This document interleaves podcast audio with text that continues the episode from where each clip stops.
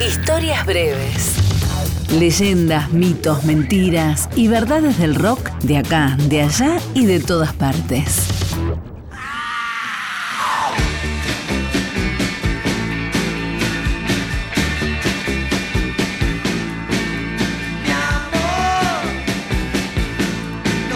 Hasta bien entrada la última década del siglo pasado, seguía vigente una disposición de Sadaik que impedía a los músicos registrar una canción con un nombre que ya fuera el de otra canción preexistente. Es decir, si vos ibas a registrar una canción llamada Mi Amor y ya existía otra canción con ese nombre, un empleado de Sadaik te decía, no se va a llamar Mi Amor.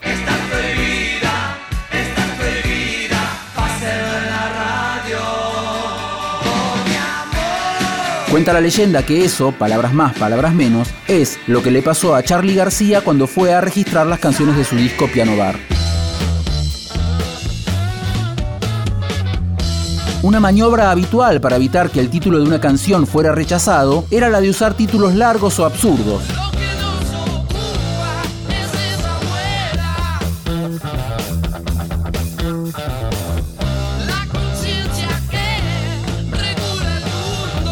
Nombres como Panadero Ensoñado, Poseído del Alba y Lo que nos ocupa es esa abuela, la conciencia que regula al mundo, no solo eran una muestra de la creatividad de Luis Alberto Spinetta, sino también un recurso para esquivar a la burocracia. Corta un pedazo de torta y dame. El otro cambio, Los que se fueron, la canción que cierra el lado A del disco Muerte en la Catedral, fue compuesta por Lito Nevia como un homenaje a la obra de Roberto Art.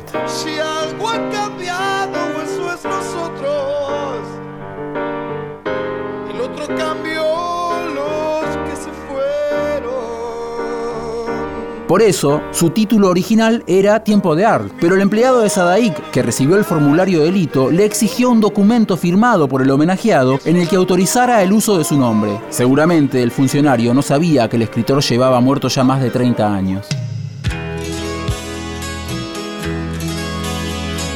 Un episodio parecido al de Charlie fue vivido por los integrantes de Virus. Los hermanos Moura fueron a registrar las canciones del disco Agujero Interior y todo iba bien hasta que llegaron a una canción que Julio había compuesto con el título Quiero estar enamorado.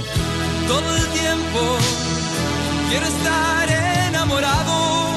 La empleada de Sadaik les dijo que ese nombre ya existía y que no podían usarlo. Entonces pidieron registrarla como todo el tiempo, pero la respuesta de la empleada fue la misma, ya existe. Lo mismo pasó cuando propusieron Quiero tenerte a mi lado y Casi sin hablar. Esos títulos no estaban disponibles. Julio Moura, ya cansado y con ganas de terminar el trámite de una vez por todas, se acercó a la ventanilla y le preguntó, Decime, ¿qué hago en Manila? ¿Existe? La empleada buscó en el archivo y respondió, No, ese no existe. Bueno, dijo Julio, entonces la canción se llama ¿Qué hago en Manila?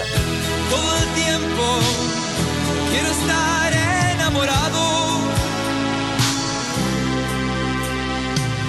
Y sin embargo, no sé dónde estás. Historias breves. Texto e informe Leo Acevedo. Edición Ignacio Guglielmi. Una producción del área de medios digitales de Radio Nacional.